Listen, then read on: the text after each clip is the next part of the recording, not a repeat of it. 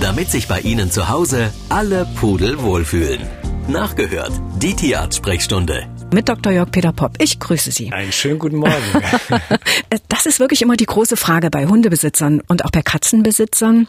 Aber bei Hundebesitzern ist es ein bisschen einfacher. Da gibt's hundefreundliche Ferien, Unterkünfte, also auch Hotels, die neuerdings extra damit werben, äh, hundefreundlich zu sein. Und ansonsten gibt's ja auch die Tierpension. Haben Sie dieses Angebot für Ihren Hund auch schon mal genutzt? Nein, noch nie. Also entweder nehmen wir ihn mit ja, oder wir bringen ihn hoch äh, zu unserer Nichte oder wir haben ihn auch schon mal in der Klinik gelassen zur Betreuung. Da gibt es mhm. immer Mitarbeiter, die freuen sich, wenn sie Frieda äh, mit zu Hause haben. Ähm, nee, habe ich noch nicht. Aber die Empfehlung, die sind immer so, dass ich sage, wenn sich jemand entschieden hat, ich will eine Pension oder ein Hotel, das muss man sich vorher anschauen. Also mhm. nicht nur im Internet, sondern am besten dort vorbeifahren und sich über die Räumlichkeiten, Gegebenheiten, Betreuung, wie auch immer, erkundigen. Denn man kriegt so ein Gefühl dafür, das ist hier gut für dich. Mhm. Den Hund natürlich auch mitnehmen, weil man ja auch selber merkt, wie reagiert das Tier. Ja, und äh, wenn das ein gutes Gefühl ist, dann vielleicht auch mal sagen, ah, ich lasse ihn mal für zwei Tage da als Probeswochenende oder wie auch immer und guckt, ähm, wie verhält sich dann der Hund dann hinterher. Mhm. Ja, das sind solche Empfehlungen.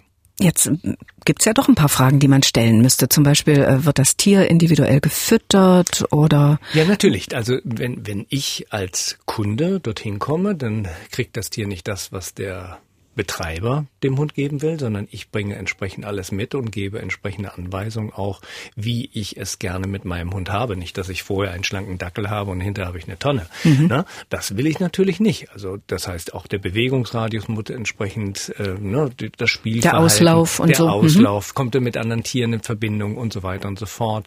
Also das sind alles Dinge, die man ja dann in dem, in der vielleicht Stunde, die man dann mit dem äh, Betreiber verbringt, auch fragen muss. Da muss man sich seine eigene Fragen Katalog eben auch erstellen und dann abarbeiten. Mhm. Kleiner Tipp noch, den ich von meiner Freundin habe. Ich habe ja selber keinen Hund. Gute Adressen sind ganz schnell ausgebucht. Man sollte sich also rechtzeitig kümmern. Absolut. Genau. Ja. Und wer könnte denn so Ansprechpartner sein, wenn man auf der Suche nach einer Pension für sein Tier ist? Ob Hund oder Katze, egal. Am besten äh, andere Tierbesitzer, die schon mal Hunde in einer Pension hatten und die ein gutes, eine gute Erfahrung haben. Und dann ansonsten eingeben Hundepension, gucken von den Bewertungen. Das ist auch eine ganz gute Möglichkeit vielleicht auch mal im Tierheim nachfragen, ob sie entsprechende Adresse und Empfehlung haben und natürlich auch den Tierarzt ihres Vertrauens, der auch immer ein oder zwei Adressen hat, die von Tierbesitzern mhm. für gut empfunden wurden. Mhm. Nun ist letztens ein Auto vor mir hergefahren, da stand hinten dran, ich sitte Ihren Hund und Ihre Katze. Also es gibt auch Tiersitter, die also das Tier zu Hause betreuen, während man im Urlaub ist. Da muss aber das Vertrauen ganz schön groß sein, oder? Ja, natürlich. Aber auch da ist ja das Kennenlernen, sich die Umgebung anschauen. Was macht derjenige mit dem Hund? Ne? Also ich würde jetzt ungern, dass mein Hund jetzt in, in die Bergwelt klettern geht. Ja? Also das muss jetzt nicht sein. Mhm. Ja, aber dass er eben sagt, okay, ich habe so und so viel Freilauf auch für den Hund. Ich habe ihn nicht nur an der Leine. Ja, also meiner braucht eben auch am Tag seine Stunde Freilauf. Freilauf heißt also jetzt in einem Feld, wo er eben auch frei laufen kann und nicht nur an der Leine geführt wird. Und das muss irgendwo auch gegeben. Und natürlich kostet das etwas vielleicht auch mehr Geld, weil eben die individuelle Betreuung da ist. Natürlich muss ich mich auch damit abfinden, dass nicht äh, 24 Stunden sieben äh, der Hund betreut wird, sondern der muss ja vielleicht auch noch arbeiten gehen und dann muss der Hund eben auch mal alleine bleiben. Mhm. Das ist mhm. ja auch eine ganz wichtige Geschichte. Das heißt, wie verhält sich mein Hund? Hat er Trennungsangst? Jault der? Bellt der? Ja, mhm. das, ne, sind ja auch so Dinge, die dann vielleicht unmöglich sind, den Hund alleine zu lassen. Ja. Über Urlaub mit Haustier reden wir nachher nochmal. Wir machen jetzt erstmal ein paar Hörerfragen und da hat die Petra aus Lugau geschrieben, was halten Sie eigentlich von den Spot-on-Mitteln für Katzen, die gegen Zecken und Flöhe wirken sollen? Da scheiden sich ja die Geister bei den Katzenbesitzern. Sie hat jedes Mal ein schlechtes Gewissen und auch Sorge, wenn ihre Katze so ein Mittelchen ins Genick aufgetragen bekommt. So richtig gut, schreibt sie, geht es ihr danach nicht. Und äh, deshalb lehnen auch viele Katzenbesitzer die Verwendung dieser Chemie ab. Ist es tatsächlich auch zum Schutz der Katze vor Erkrankungen notwendig? Antwort ja eine ganz klare Geschichte. Es ist ja alles freiwillig. Sie müssen ja gar nichts machen. Ne? Sie müssen weder entwurmen, Sie müssen weder impfen, Sie müssen weder gegen Zecken. Ne? Sie müssen es nicht. Wenn Sie sich entscheiden zu sagen, ich, ich halte die Hand auf, ich gebe ihr was weiß ich, Kümmelöl ein bisschen drauf und was weiß ich, es ist alles Ihre Entscheidung. Ja? Nur Erkrankungen, die durch Flöhe oder auch Zecken übertragen werden, damit müssen sie dann eben entsprechend auch leben, wenn ihre Katze die Affinität dazu hat. Mhm. Und dürfen sich hinterher nicht den Vorwurf machen, hätte ich mal was getan. Also die Mittel sind alle so dosiert, dass sie auf das Körpergewicht der Katze abgestimmt ist. Es gibt also Mittel bis zu fünf Kilo, fünf Kilo bis acht Kilo. So. Und das macht in der Regel nichts aus. Aber die Katzen müssen ein bestimmtes Gewicht auch haben, um das zu verwenden. Also ich sage jetzt mal das eine Präparat über zwei Kilo, damit man es anwenden kann. Also nicht bei zu jungen Tieren.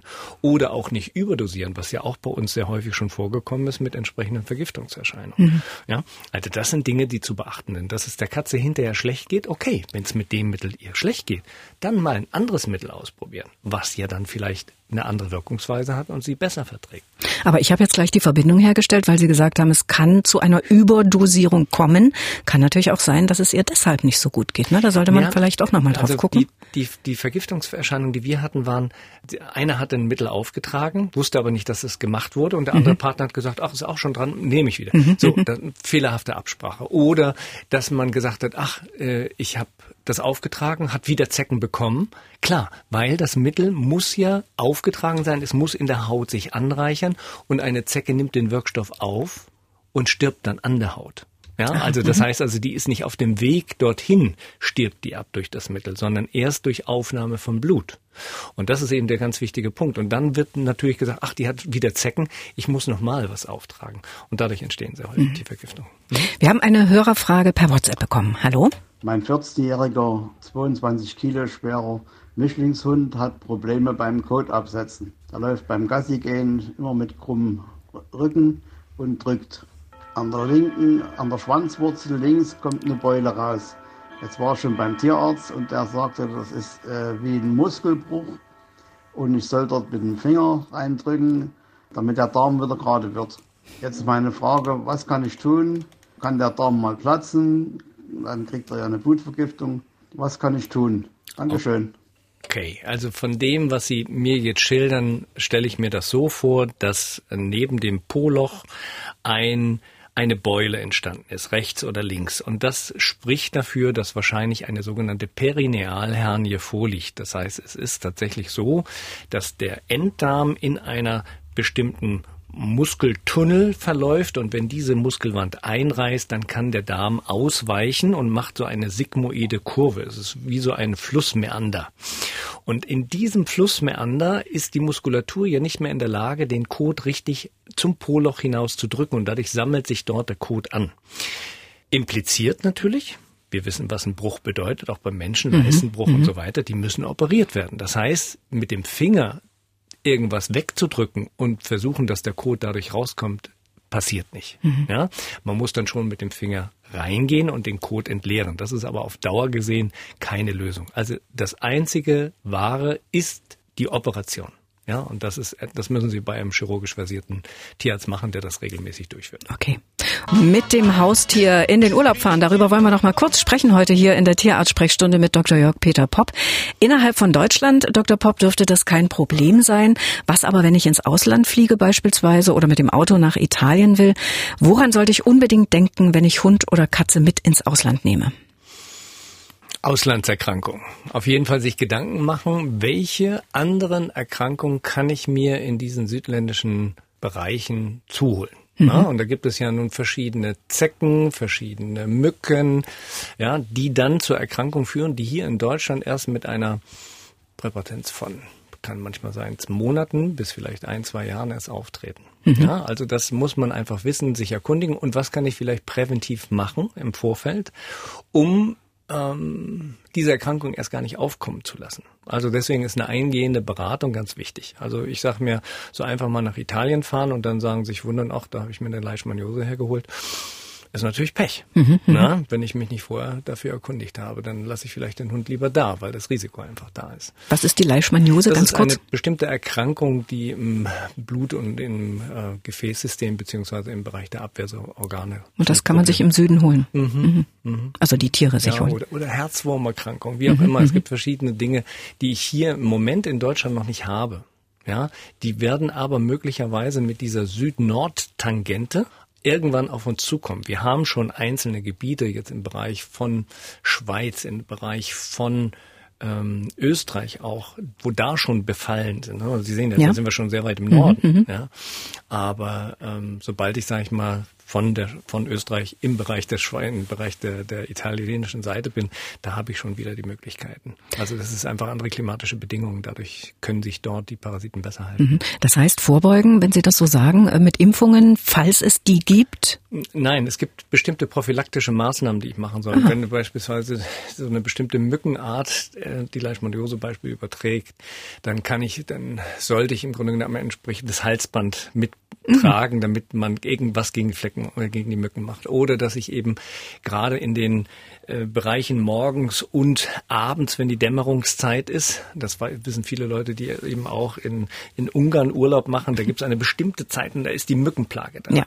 Und das ist die Zeit, wo ich die Tiere schützen muss, quasi in einen Käfig reintue und die mit einem Mückenzelt oder Mückennetz abdecken muss, damit dort die Mücken nicht reinkommen. Mhm. Dann nach 22 Uhr ist die Mückenflugzeit vorbei und genauso auch morgens. Also es gibt so bestimmte Dinge, die ich dann berücksichtigen muss, wenn ich meine Tiere mitnehme, um mhm. sie einfach zu schützen. Und bestimmte Impfungen sind natürlich auch nötig, aber da berät ja auch der Tierarzt. Da dazu. berät der Tierarzt ganz mhm. klar und es gibt ja auch eine Leishmaniose-Impfung, das gibt es auch. Genau. Flugreisen ist ja so ein Thema. Unsere Hörerin Simone aus Leipzig schreibt, ihre Tierärztin rät generell davon ab. Sie sagt, das sei für die Tiere der pure Stress. Sehen Sie das auch so? Ja und nein. Also es gibt die einzelnen Tiere, die es gewohnt sind von Kindesbeinen an, die sind schon als Welpen mitgeflogen. Ja, da kann man sagen, okay, das kann man machen. Ja, mhm. ähm, wo ich nicht so viel Vertrauen in die Geschichte habe, wenn die Tiere, sag ich mal, in die in die Ladeluke reinkommen, die ist natürlich temperiert und und und, wenn man da Beruhigungsmittel gibt, weil ich dann überhaupt keine Kontrolle über das Tier habe. Mhm. Na, deswegen, das würde ich dann ablehnen. Also das Tier muss selbst per se schon so chillig sein, dass es sagt, okay, ich gehe da rein, ich kenne das alles, alles gut. Na, wenn das Tiere sind unter fünf Kilo, die kann ich ja auch mit in den äh, Passagierbereich mit reinnehmen. Also Klein Pfiffi, der ist immer äh, wohlgesondert dort. Ne?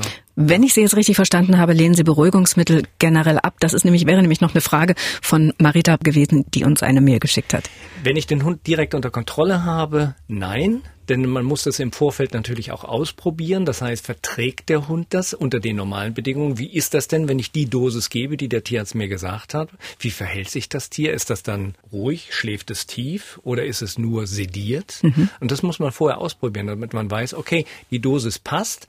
Und dann habe ich eben für die Fahrt von hier nach was weiß ich, Rügen, viereinhalb Stunden, fünf Stunden, ist es chillig. Mhm. Ja, so, das muss man ausprobieren. Und Viele Tiere brauchen aber keine Beruhigung. Gut. Hier schreibt der Steve aus Dresden, sein zehn Jahre alter Kater wird seit einer Weile immer dünner. 700 Gramm hat er schon abgenommen. Jetzt wiegt er circa fünf Kilo noch. Auf den Rippen sieht man, ähm, wie er schlanker wird. Fressen und trinken tut er normal, verhält sich auch wie immer. Und seine Frage ist, liegt das am Alter oder was vermuten Sie, was könnte da dahinter stecken? Also, wenn der Kater jetzt nicht einem Abnehmprogramm gefolgt ist. Wahrscheinlich nicht. Dann hat er eine Erkrankung. Und eine, die am wahrscheinlichsten ist, einfach dem Alter auch geschuldet, ist wahrscheinlich eine Schilddrüsenüberfunktion. Das ist erstmal so das, was man abklären muss. Chronische Erkrankung grundsätzlich natürlich und natürlich die Schilddrüsenüberfunktion. Das ist ein relativ einfacher Bluttest, den man machen kann und dann hat man sofort eigentlich eine Antwort. Ist in den meisten Fällen der Fall. Also das sollte man gemacht werden und wenn die Herrschaften das getan haben, können sie uns ja gerne nochmal schreiben, mhm. wenn, ob das der Fall war. Alles klar. Die nächste Frage kommt aus Grimma. Äh, da geht es um eine 15-jährige Gartenkatze, die sehr viel trinkt und danach auch gleich wieder Urin ausscheidet. Sie hat stark an Gewicht verloren, frisst sehr wenig. Und die Frage ist, was kann man für die Katze tun? Ein Tierarzt kennt sie nicht. Das würde für sie viel, viel Stress bedeuten, ob sie einen Rat haben. Ja, wahrscheinlich relativ wenig. Man kann nur vermuten, weil das bei dem alten Tier eine Nierenerkrankung vorliegt, eine chronische Nierenerkrankung vorliegt. Das trinkt sie natürlich viel. Natürlich kann auch ein Diabetes zusätzlich noch vorliegen, wie auch immer. Auf jeden Fall kann ich der Katze relativ wenig helfen. Ich kann der Nierendiät anbieten. Ich kann versuchen, was über die Nierendiät reinzutun an Medikamenten und nur auf Verdacht natürlich behandeln. Mhm. Kostet aber alles entsprechend Geld. Mhm. Nathalie aus Dresden fragt, meine Hündin, eine Schäferhund Labrador Husky Husky-Mischung, zwölf Jahre alt, hatte vor ihrer Kastration immer einen sehr regelmäßigen Fellwechsel. Wenige Wochen nach der Läufigkeit hat sie damals immer ihr Unterfell verloren, also das Fell gewechselt. Nach nach der Kastration wechselt sie das jetzt ganzjährig. Das heißt, nicht alles im Verlauf weniger Wochen, sondern wir können immer Unterfell auskämmen und sie sieht sehr zerpflückt aus. Außerdem leidet sie im Frühjahr immer unter starkem Juckreiz und sie hat schon überlegt, unsere Hörerin, sie zu scheren. Sie bekommt jetzt Antihistaminika, aber die Probleme mit dem Fellwechsel sind geblieben. Hm. Also natürlich können Fellwechselprobleme auftauchen mit dem Hormon Wechsel durch die Kastration. Mhm. Das ist ähm, bekannt, das kann passieren. Äh, da bleibt natürlich nur die entsprechende Fellpflege, die entsprechende Unterstützung auch der Haut mit essentiellen Fettsäuren, hautwirksamen Vitaminen, wie auch immer. Da muss natürlich eine Optimalversorgung stattfinden.